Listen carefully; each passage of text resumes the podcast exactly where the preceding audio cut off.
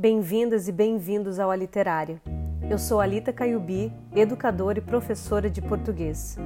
Aqui eu falo sobre as minhas leituras, conto algumas histórias e converso sobre literatura e educação.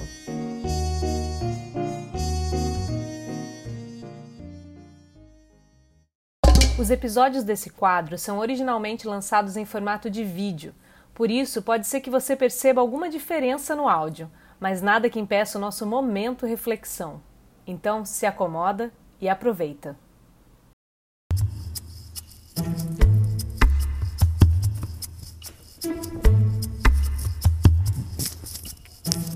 Senta, se acomoda, que hoje o nosso bate-papo vai ser longo. Menina, amanhã de manhã, quando a gente acordar, quero te dizer que a felicidade vai desabar sobre os homens, vai. Hoje a gente vai falar de dois livros: A Vida Não É Útil, de Ailton Krenak, e Pedagogia da Autonomia, do Paulo Freire. Então vamos às apresentações. O Ailton Krenak é um líder indígena, ambientalista e escritor. Ele é uma das maiores lideranças indígenas no nosso país. Em 1988, Ailton Krenak participou da construção da Constituição Brasileira. Naquela época, com um discurso marcante, ele pintou o rosto com uma tinta preta de genipapo como forma de protesto pela situação da vida do povo indígena no Brasil. Em 2016, a Universidade de Juiz de Fora concedeu ao Ailton Krenak o título de doutor honoris causa para quem não sabe, o título de doutor honoris causa é dado a algumas pessoas como forma de homenageá-las pelo trabalho que elas prestam em determinadas áreas. Já o nosso segundo autor é o educador e filósofo Paulo Freire. O Paulo Freire é considerado o patrono da educação brasileira. Esse pernambucano tem vários projetos educacionais muito importantes. Em 1964, ele foi preso na época da ditadura e em seguida ele ficou exilado. Ele publicou diversos livros na área da educação. E só para vocês terem uma ideia, o Paulo Freire ganhou de diversas instituições do mundo 35 títulos de doutor honoris causa. Tipo, pensa num cara sensacional. Esse livro aqui, A Pedagogia da Autonomia, é a terceira obra mais citada nos trabalhos acadêmicos da área de humanas no mundo. Tanto o Ailton Krenak quanto o Paulo Freire são uma voz que está sempre apontando para as contradições do nosso mundo. E pensando nessas contradições, me lembrei de uma figura de linguagem muito importante: o paradoxo. O paradoxo é uma figura de linguagem, mas é também um conceito. Um conceito que trata sempre da contradição. É como se eu fizesse uma expressão absurda, mas que no fundo ela carrega um sentido de verdade. Por exemplo, eu posso falar é proibido proibir. É proibido proibir.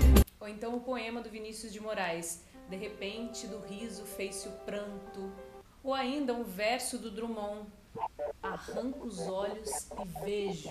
Enfim, é importante a gente falar da figura do paradoxo e entender o que, que é esse conceito, porque a verdade é que ele está mais constante na nossa sociedade do que a gente pode imaginar. E eu queria trazer essa ideia do paradoxo também para a gente poder falar um pouco sobre esses livros. O livro do Ailton Krenak, A Vida Não É Útil, é formado por várias entrevistas e discursos que ele fez durante esse período de pandemia. Então, na verdade, tem poucos textos, são textos curtos que tratam justamente desse período que a gente está vivendo. Uma das coisas que o Ailton Krenak fala aqui é que a gente ainda não se deu conta do quanto a gente precisa mudar para se transformar. É só a gente pensar na capacidade de transformação que a pandemia tem perante a humanidade.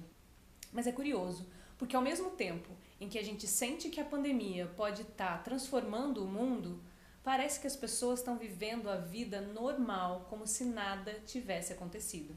Isso é um paradoxo. E agora, se a gente pensar sobre Pedagogia da Autonomia, que é um desses livros mais famosos né, do Paulo Freire, ele faz um apanhado de todas as ideias que ele tinha colocado em outros muitos livros que ele escreveu. O Paulo Freire, ele fala muito de uma educação que tem que ser libertária, uma educação que deve ser emancipatória, uma educação que procura a autonomia, ou seja, essa capacidade das pessoas conseguirem solucionar as questões com aquilo que elas têm diante delas. Na verdade, quando Paulo Freire está falando sobre as escolas, ele também mostra e aponta quanta contrariedade, quanta contradição existe nesse espaço escolar. Por exemplo, a mesma escola que prega a necessidade da liberdade é a escola que prende vários educandos dentro das salas de aula. A escola tenta mostrar para gente como a vida é feita de escolhas, mas ao mesmo tempo ela nos obriga a aplicar provas para os nossos estudantes. A escola faz também a gente perceber que quanto mais a gente aprende, menos a gente sabe. Lado, as escolas, que são esse espaço por excelência da aprendizagem, estão fechadas há quase seis meses. Mas ao mesmo tempo a gente tem aprendido tanto, né? A história mostra que a escola foi por muito tempo e talvez ainda seja um espaço de construir os trabalhadores para o mercado de trabalho. E aí a gente acaba entrando na questão que o Ailton Krenak traz. O Krenak lembra que o Foucault dizia, Foucault que é um outro pensador também bem importante, que o ser humano ele só era importante, só era útil na medida em que ele estivesse produzindo alguma coisa para a sociedade. O que o Krenak está dizendo é que a vida não é útil. Talvez essa parada por causa da pandemia faça muita gente repensar por que mandam seus filhos para um reduto chamado escola e o que acontece com eles lá. O Krenak diz que a vida é fruição, é uma dança, só que é uma dança cósmica que a gente está tentando reduzir a uma coreografia ridícula e utilitária. E ao mesmo tempo, o Paulo Freire fala se se respeita a natureza do ser humano, o ensino dos conteúdos não pode dar-se alheio à formação moral do educando.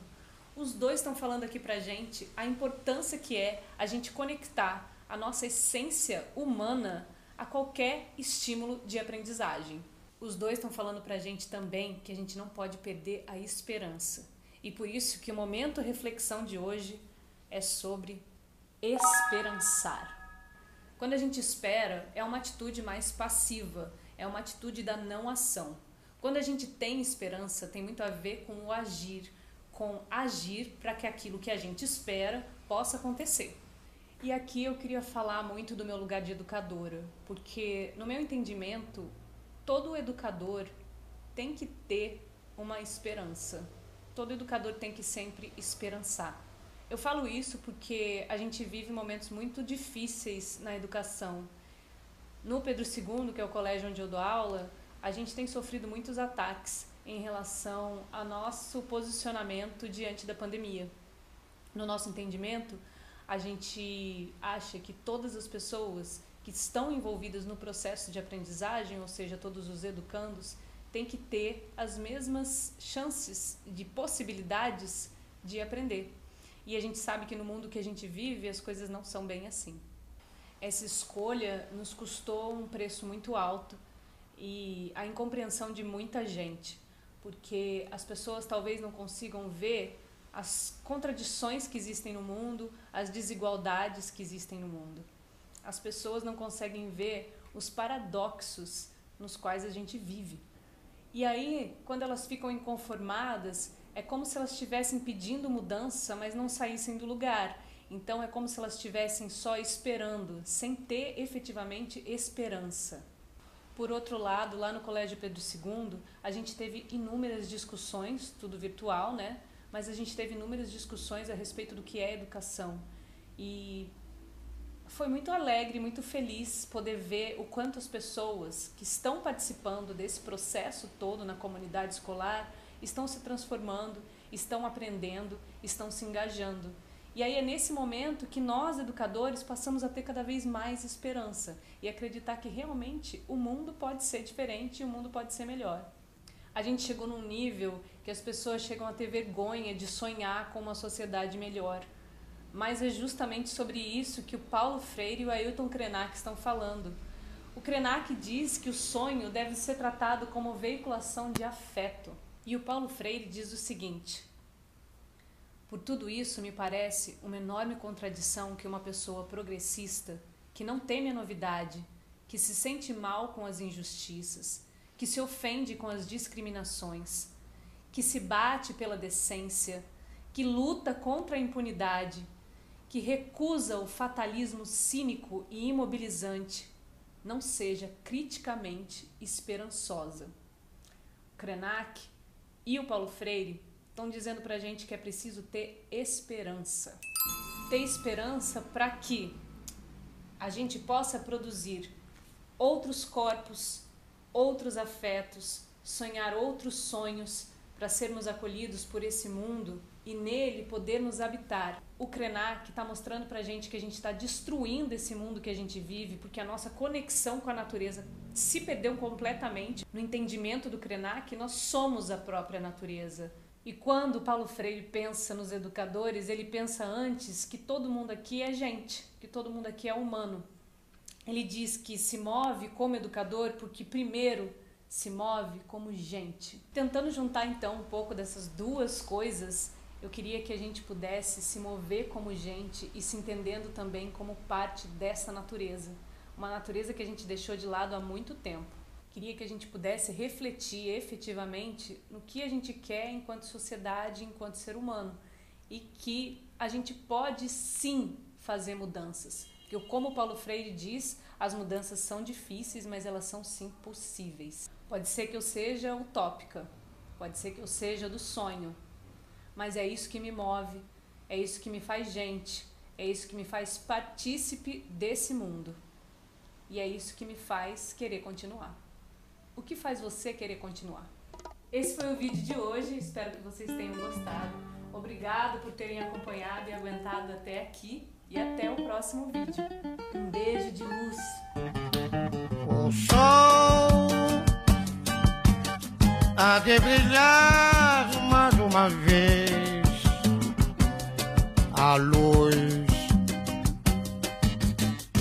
De chegar aos corações.